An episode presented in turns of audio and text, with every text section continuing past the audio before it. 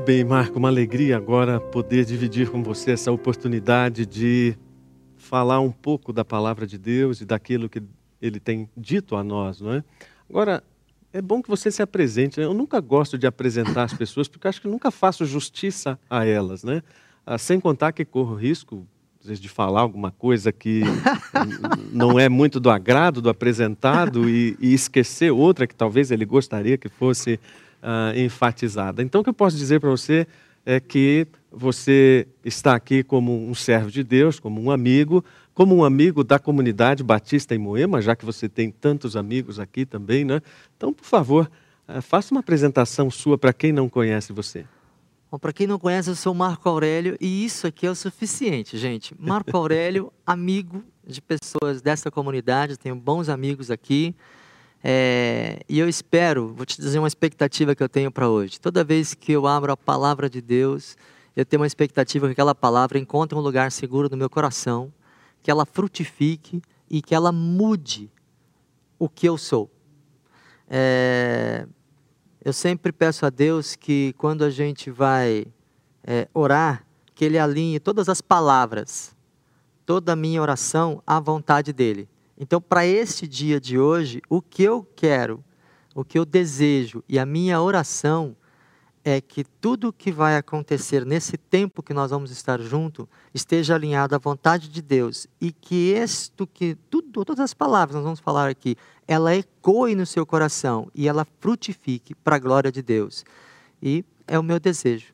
Marco, antes de nós começarmos a falar sobre isso, eu quero dar para você um, um pequeno panorama do que é a CB Moema nesse tempo de pandemia.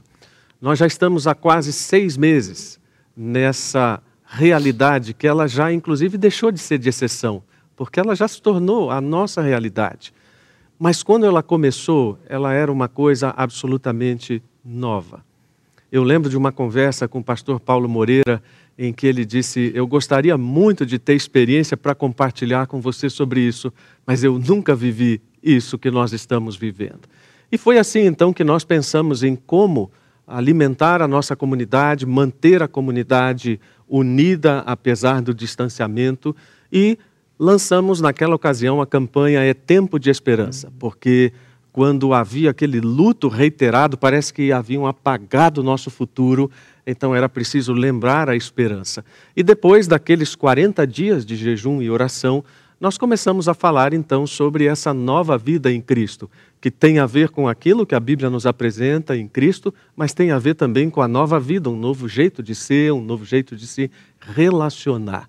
E nessa nós já estamos há quase seis meses. Uau. Né?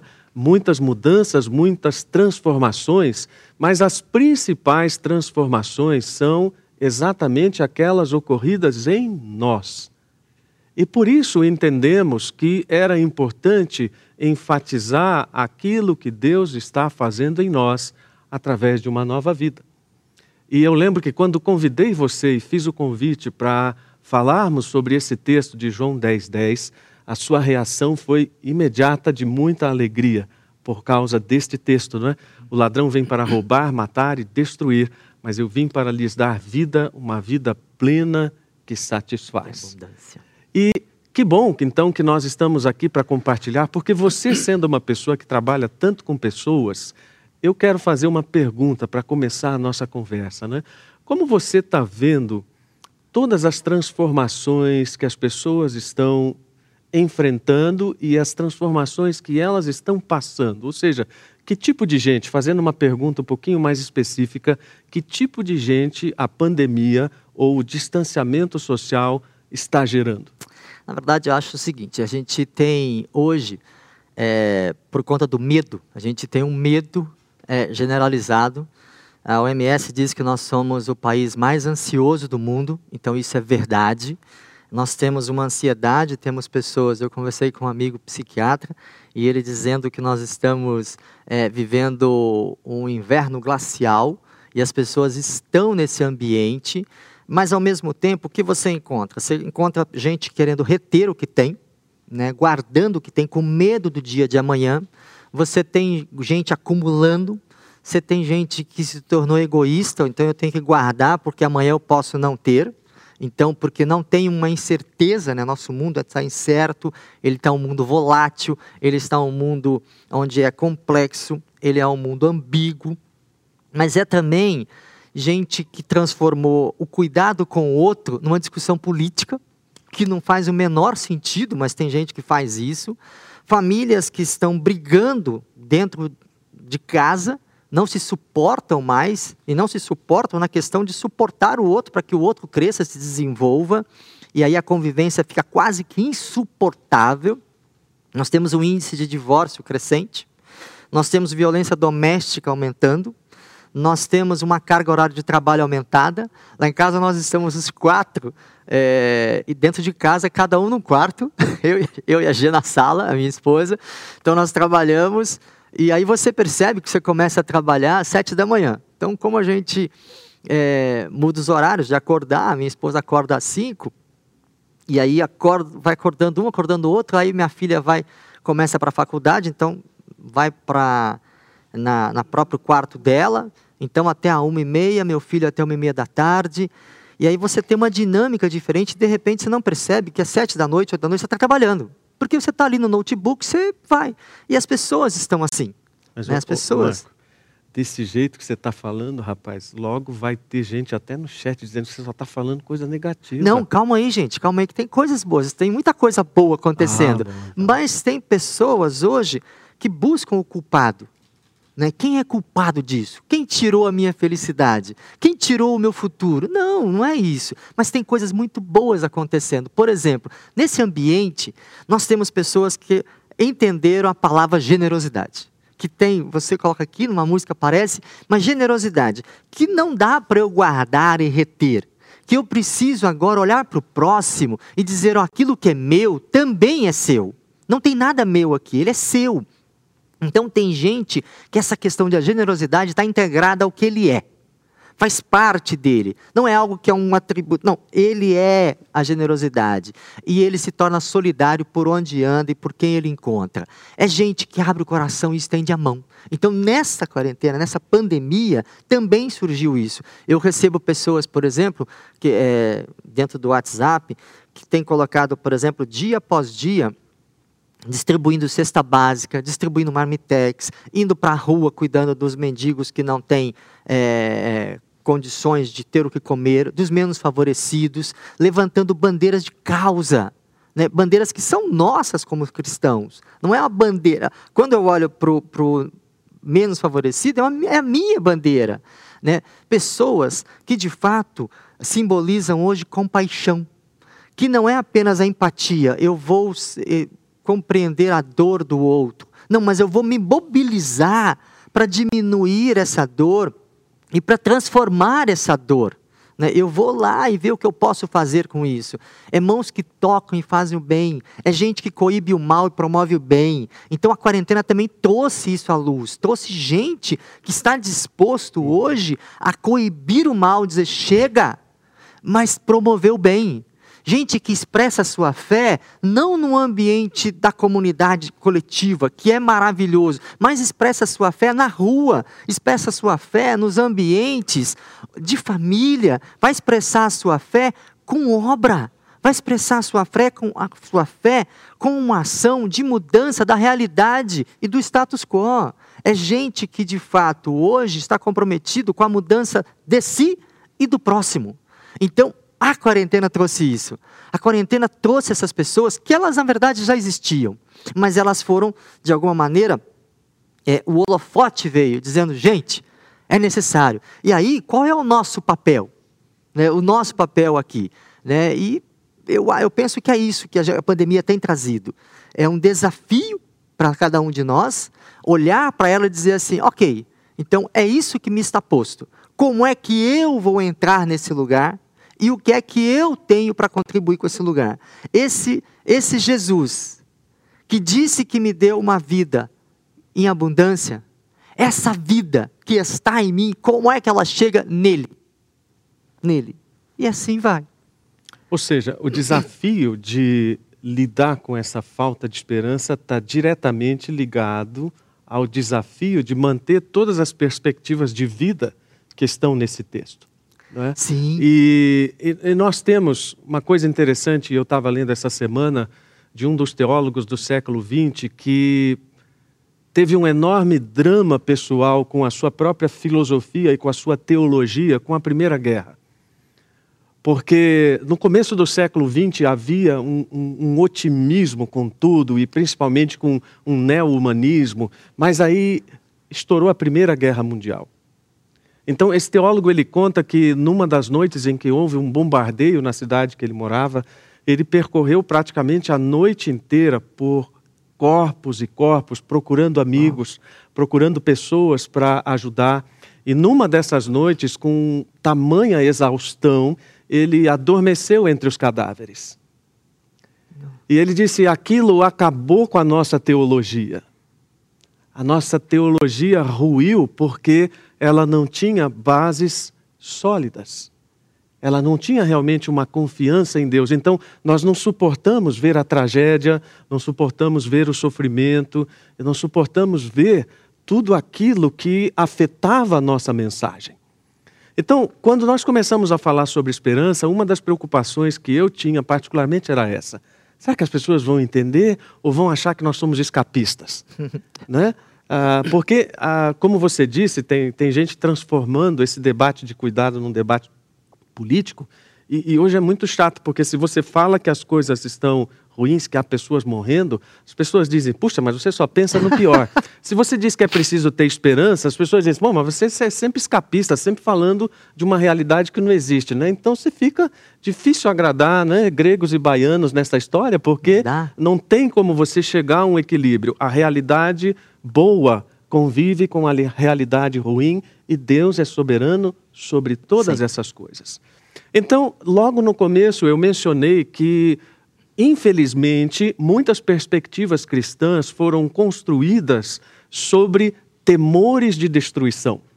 Uhum. Ou seja, todo o nosso imaginário, tudo aquilo que nós pensamos como vida cristã é calcado numa ideia de destruição. Vai acabar, vai destruir. E, na verdade, a palavra de Deus ela é baseada numa mensagem de esperança. E naqueles primeiros domingos eu enfatizei muito a mensagem de um teólogo que é chamado o teólogo da esperança. E ele diz: independentemente deste mundo ter fim ou não, independentemente da maneira como ocorre este fim, a afirmação da fé cristã é: o futuro de Deus já começou. E esse futuro é de esperança. E uma frase que alimentou muitas pessoas da comunidade, eu digo isso porque houve retorno, é que esperança é Deus reinventando a vida dentro da gente. Eu sei de algumas pessoas que tiveram isso ecoando no seu coração, e, e essa foi uma mensagem que a, ajudou a renovar todas as forças e disposições quando os problemas eram grandes. Então, a, a moral da história desse, desse nosso começo de diálogo é que nós estamos nos tornando pessoas diferentes do que éramos. Eu concordo com você e eu e minha esposa temos conversado bastante sobre isso. A pandemia, na verdade, revelou aquilo que as pessoas são. Né? O então, pior e o melhor. Exatamente, o exatamente. pior e o melhor de cada um. Então, a, as famílias que estavam em desequilíbrio, a pandemia, ela evidenciou esse desequilíbrio. E isso tornou, obviamente, tudo muito difícil. Mas não dá para negar, por mais que a gente tenha essa perspectiva, que nós nos tornamos outras pessoas. Então, a, a outra pergunta que eu faço para você é: que tipo de gente nós estamos nos tornando no meio desse caos? Embora possa parecer uma palavra muito forte, mas é, é uma palavra adequada, não é? Onde a ordem está sendo ah, destruída, vamos dizer, para que novas coisas sejam construídas. Então, que tipo de gente a gente está se tornando? Eu, eu, gosto da palavra caos, caótico, é, porque eu acho que essa ideia de trabalho é cooperar com Deus para colocar ordem no caos. Então, o meu trabalho, o seu trabalho, é cooperar com o Pai para colocar ordem no caos. Isso, na verdade, é Paul Stevens, é, do Regent College. E, e, isso é interessante, porque o que, que eu e você estamos nos tornando no meio do caos? É, a minha voz, que voz é essa no meio do caos? A minha mensagem, que mensagem é a minha no meio do caos? Né? Que tipo de gente eu estou me tornando enquanto eu estou no meio do caos? Quais são os meus medos? O que ecoa no meu coração nesse momento? É, eu temo o quê? Porque se de fato, quando eu olho, é, eu vim para que tenham vida, e vida em abundância. E se você é, lembrar das canções que nós cantamos, é, ele continua sendo bom, ele é Deus. O que eu preciso aprender é confiar. Gente, e se eu pegar o esperançar, ou o esperança, mas se eu tornar num verbo esperançar, esperar é quando eu sofro a espera. Então eu sofro o que o, o tempo. Mas esperançar é eu saber quem é o Deus que eu creio e saber que Ele está lá. Não existe um lugar onde Deus não está. Ele está lá, Ele está aqui. O Salmo 139 vai dizer que Deus é que Ele me teceu desde o ventre da minha mãe. Então ele sabe quem eu sou, ele sabe quantos fios de cabelo eu tenho, ele sabe os meus dias, e ele sabendo os meus dias, o que, que acontece? Quando ele sabe disso, ele tem, me tem nas mãos dele. Ele está sobre mim, ele está na minha frente, ele está por trás de mim. Então, a minha voz é uma voz de esperança. Então, que tipo de pessoa eu estou me tornando? Eu não sei que tipo de pessoa você está se tornando. Mas eu sei te dizer que tipo de pessoa você pode se tornar. Ter uma voz de esperança, ter uma mensagem de amor, entender que os seus medos são naturais, mas que sentimentos e pensamentos não são você. Eles são seus, mas você pode observá-los, mas eles não são você. E propor alguém que está sustentado pelo Pai e quando olha assim, o Senhor é meu pastor e de nada tenho falta. Né? Porque a gente aprendeu, o Senhor é meu pastor e não vai, não vai me faltar nada. E não é, é de nada eu tenho falta, porque o pastor me é suficiente na, no caos. Então, como é que a tua fé te sustenta nesse momento? Como é que a sua fé num Deus que te prometeu cuidar de você e estar com você sempre, como é que neste momento você olha para isso e olha para a sua fé e diz: ok, essas são as circunstâncias que eu estou envolvido. Então, nessas circunstâncias, que tipo de homem, de mulher eu vou propor? Eu serei. Eu penso que a pandemia está fazendo isso com cada Mas um. espera aí, deixa eu ver se eu entendi direito. Sua conclusão é que nós estamos nos tornando pessoas mais confiantes em Deus ou menos confiantes em Deus? Eu acho que as duas coisas. Hum. Eu acho que tem gente que de fato está entendendo, ok, eu estou, eu vou tomar liberdade aqui, fazer assim, ó, eu estou é, aqui, ó, a câmera vai até, não sei se vai me pegar, mas aqui, ó, eu estou aqui, eu estou firme, e Deus é a minha rocha. É nesse lugar que eu estou. Eu sei por onde eu ando, eu sei a quem eu sirvo, e então eu me torno cada vez mais parecido com o Cristo que eu sirvo. E faço pelo Cristo aquilo que eu tenho que fazer. Então eu sou mais parecido com Ele e faço por Ele. E aí então eu vou me tornando aquilo que Ele quer que eu seja.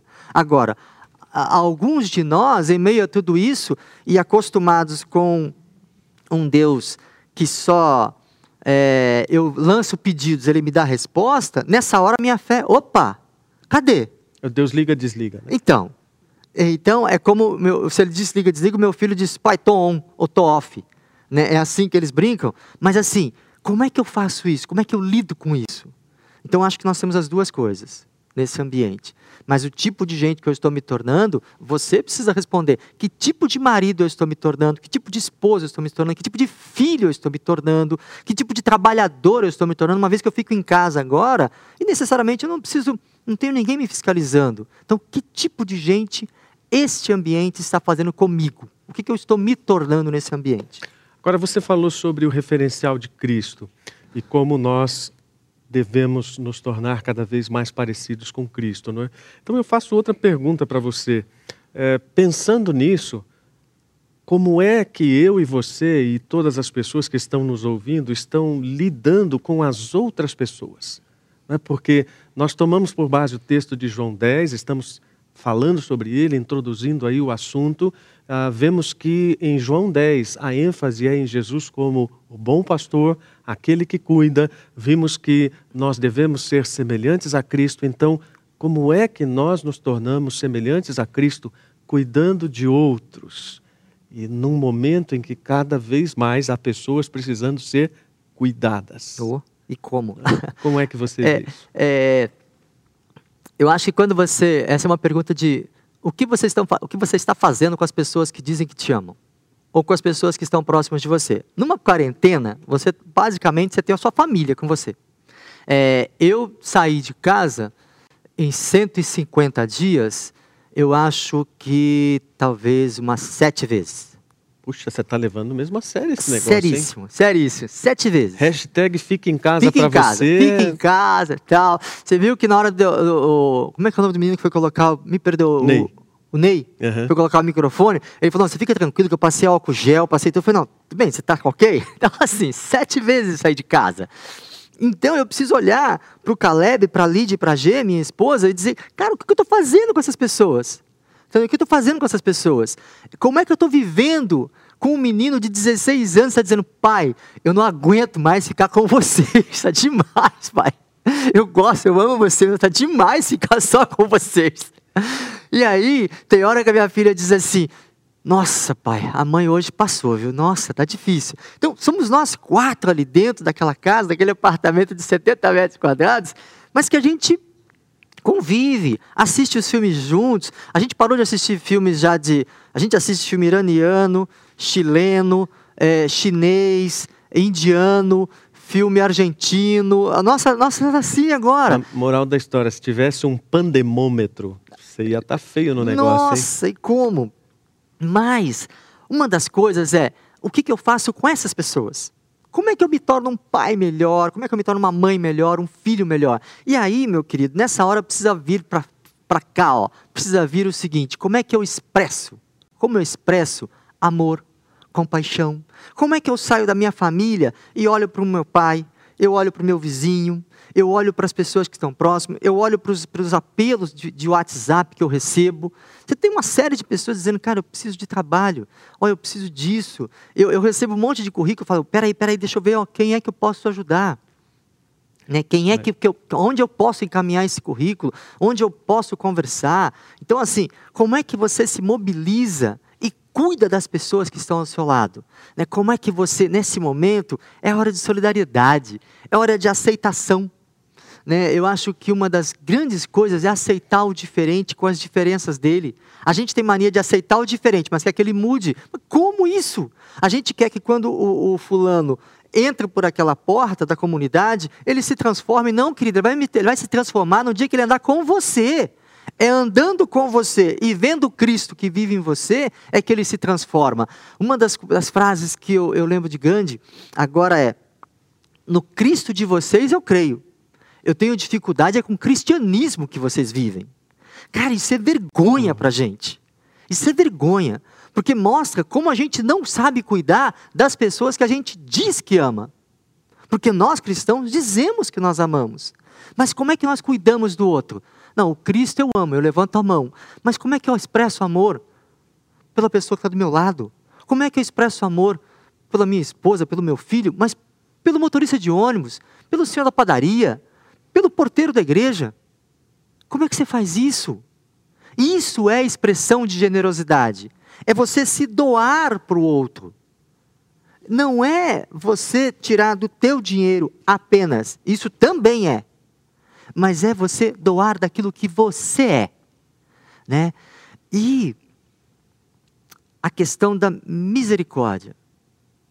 E eu aprendi com o, com o Wilson essa semana uma definição de misericórdia. Eu falei, peraí, peraí, que eu não sabia disso. De não falar isso. É, nós não combinamos não falar, mas tudo bem. Mas é, que foi assim, é a ideia das entranhas, é as minhas entranhas se movendo na direção de você, na sua direção. Então você não dá para você querer um filho perfeito, ele não existe. Um marido perfeito não existe, uma esposa perfeita não existe. Existe é você aceitar e caminhar, e nessa caminhada trazer para a comunhão, e nessa comunhão a mudança acontece.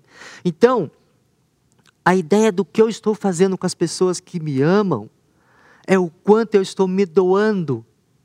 O Cristo que vive em mim chegando nessas pessoas, com perdão, com misericórdia, com compaixão. Aí eu posso ser diferente. Mas se eu tivesse sabido de todo esse seu comportamento, eu tinha mudado a pergunta. Ah, é? é. o que fazer para essas pessoas que a gente ama sem álcool gel e máscara? Não, aí não dá, né, gente? Álcool ah. gel e ah. máscara é difícil. Eu preciso de álcool gel e preciso de máscara. Mas tudo que você falou, tudo que você falou é aquilo que vai além do cuidado da higiene. Sim, sim. Né? Porque isso é básico para nós. Mas você falou sobre todas as coisas que vão além do que é higiene e que, na verdade, nada mais são do que o perfil do próprio Cristo. É. Nessa passagem sobre a qual nós estamos conversando, Jesus se apresentou como pastor exatamente para fazer um contraste com todos aqueles líderes religiosos que não cuidavam das pessoas né, que tinham posturas, na verdade, de aprisionamento dessas pessoas. As regras bem Ex claras. Exatamente. Não importa quem você é, não importa o que eu posso fazer por você, o importa é que você cumpra a regra e que você faça para mim aquilo que tem que ser feito. Então, quando Jesus se coloca como bom pastor, ele está usando todas as figuras de linguagem para dizer: não é isso, mas é aquilo que eu estou mostrando para vocês. Então a preocupação de Jesus não era propriamente ganhar ovelhas. Né? Essa semana eu ouvi um comentário uh, absurdo, mas confesso que eu nunca tinha ouvido aquilo, né? de uma pessoa completamente cética dizendo que Jesus é esse, né? que despreza 99 ovelhas para ir buscar uma. É muito mais lógico, né? por um princípio utilitarista, dar atenção para os 99. Não é? Mas a, essa não é a perspectiva de Cristo. Perspectiva de Cristo é de que naquilo que ele está nos mostrando como pastor, está refletida a sua natureza divina. Amém. Então vem tudo aquilo que você mencionou e especialmente a graça.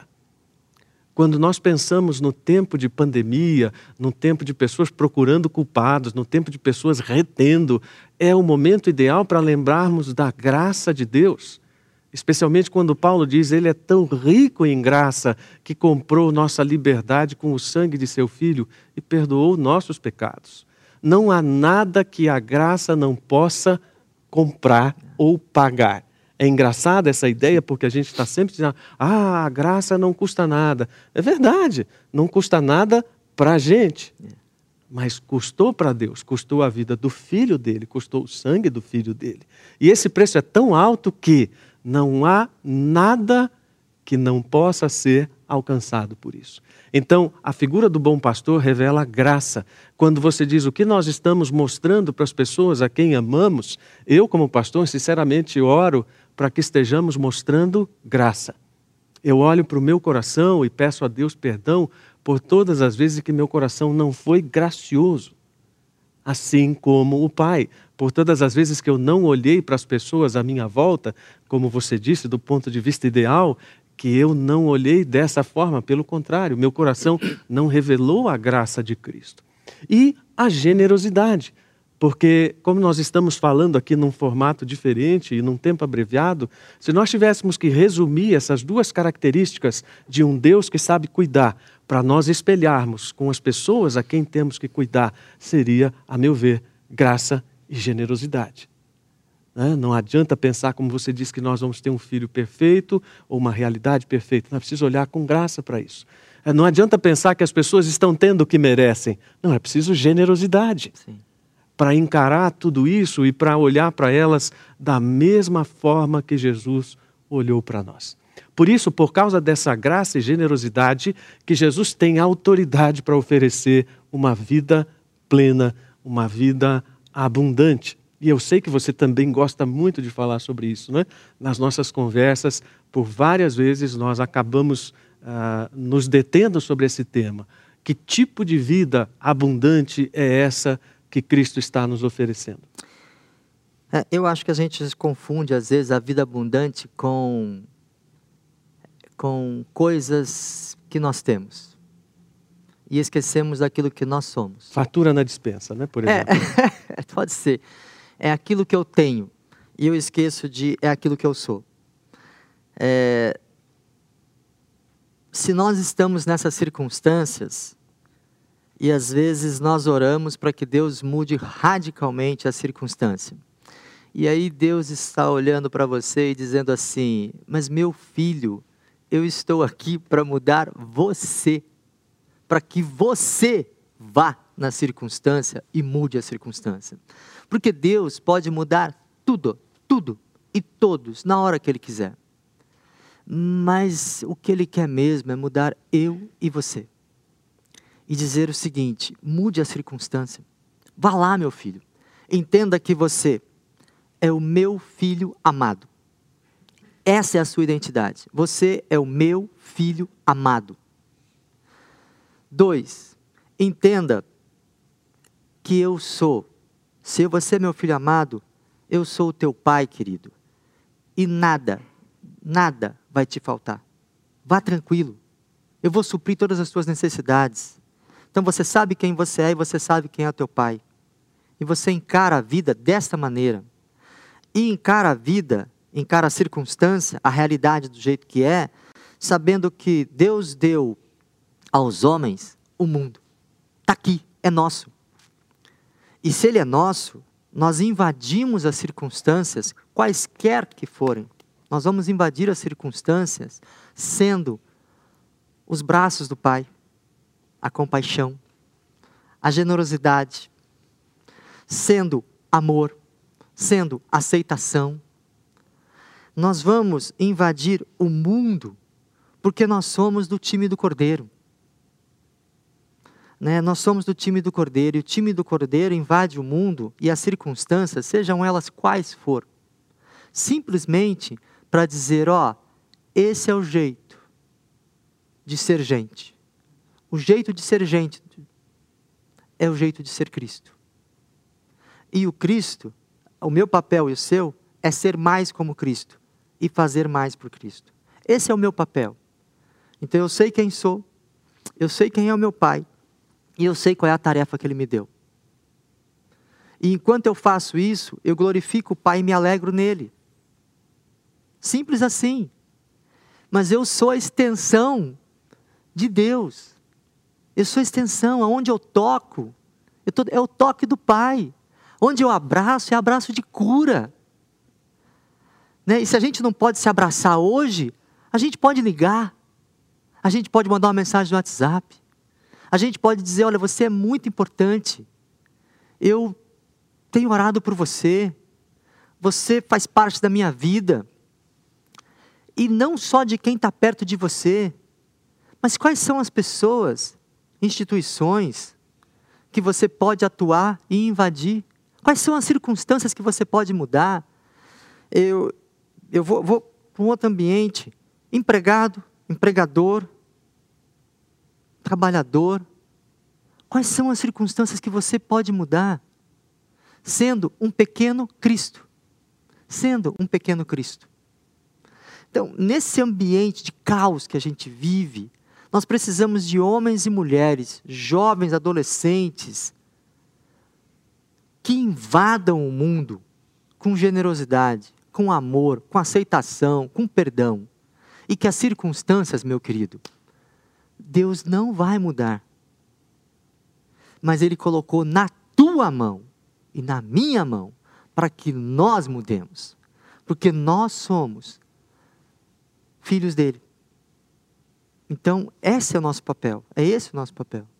Essa palavra é muito importante porque eu penso que há muitas pessoas hoje questionando Deus, né, dizendo: Deus, por que você não acaba logo com isso? É. Né? Por que, tem que gente questionando um Deus para que Deus não, não acabe logo com algumas pessoas. Isso.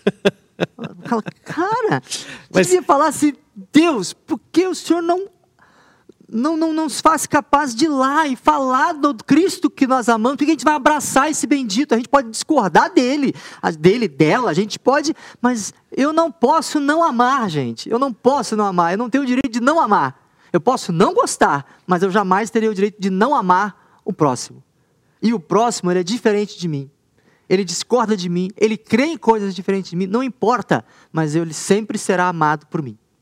Isso tem que estar claro, porque Deus é amor. E ele ama através de quem? de você, de mim. Ele ama dessa forma. Mas isso é incômodo, exatamente porque exige uma mudança de atitude em relação à minha pessoa. Eu preciso mudar. Toda mensagem que mexe com aquilo que eu preciso mudar incomoda. Né? Então, nós esquecemos o óbvio, e o óbvio é: se você faz aquilo que sempre fez, você sempre será aquilo que sempre foi. Então, o convite de Jesus para uma nova vida, ele parte da premissa que você vai precisar mudar de atitude. E por aí você vai percorrer caminhos que talvez você nunca tivesse imaginado. Por isso eu fiz aquela pergunta para você, né? Essa é a vida que você imaginou viver? Hum. Não, não é a vida que nenhum de nós imaginou viver. Mas nós precisamos ter essa certeza de que nenhum caminho que nós percorremos está fora do controle ou fora da vontade de Deus. Aurélio, é chato dizer isso, mas está na hora de terminar a nossa conversa. Podia continuar, né? Mas. Por incrível que parível, a gente já falou mais de 30 minutos, viu? A gente ficou brincando e dizendo como é que a gente ia fazer para controlar o tempo. E eu disse para o Marco: não, não precisa Aqui, controlar, a gente vai falando, vai falando. A única coisa que pode acontecer é que as pessoas vão desistir de ir assistir elas vão embora. culto, elas vão embora. Elas Você já deve estar tá almoçando, né? né? Gente, é, na hora de almoço, vocês não terminaram, não desculpa, para de tá? falar, né? Mas para a gente terminar, como é que a gente poderia resumir essa questão em, em três grandes mensagens para quem está nos ouvindo? Aquilo que nós conversamos em horas, vamos sintetizar aqui em poucos minutos. A vou, primeira delas qual seria? Vou deixar o Wilson bravo comigo, né? Porque ele colocou lá um negócio, eu vou na outra linha aqui, ó. Eu acho que você precisa fazer algumas coisas. Você precisa perguntar que tipo de pessoa você é e você está se tornando. Se olha no espelho e pergunta isso. E se você não tem coragem de responder, pergunta para Deus: Deus, que tipo de gente eu estou me tornando? É isso mesmo que o Senhor estava esperando de mim? Então preste atenção: que tipo de gente você está se tornando? Pergunta para o seu filho isso, para sua esposa. É fácil, eles vão responder. Nossa, você não tem noção. Segundo, o que você está fazendo com as pessoas que estão ao seu redor? As que dizem que te amam e as outras também que não dizem isso. O que você está fazendo com essas pessoas? Como é que você está cuidando de cada uma delas? E terceira pergunta é o que, você está contribuindo para que este mundo que Deus te deu, você está fazendo ele ser melhor? O que é que você está contribuindo para que este mundo que me foi dado de presente a você também, e hoje é um presente esse domingo, o que, nós estamos fazendo para que ele seja um lugar melhor? Porque se Jesus é o bom pastor, se ele me deu uma vida em abundância, como é que eu expresso isso em mim, no meu próximo e no mundo. Como é que eu faço isso? Essas são perguntas que quando eu tenho. Eu disse à minha filha essa semana o seguinte: é, falei, filha, a gente só consegue viver se a gente confiar em Deus e descansar em Deus. Passar esse momento, a gente tem que confiar e descansar. Aí ela olhou para mim, e quando não dá? Eu falei, diz para ele com todas as letras que você não consegue confiar nele, que você não consegue eh, descansar nele, filha. Ele não, ele não tá, ele não tem mimimi, ele não tem milindre com você. Fala, pai, eu não consigo confiar no Senhor, eu tenho muita dificuldade, porque as coisas parecem que estão indo fora de controle. Mas diz para Deus, porque Ele te ama e Ele continua sendo bom.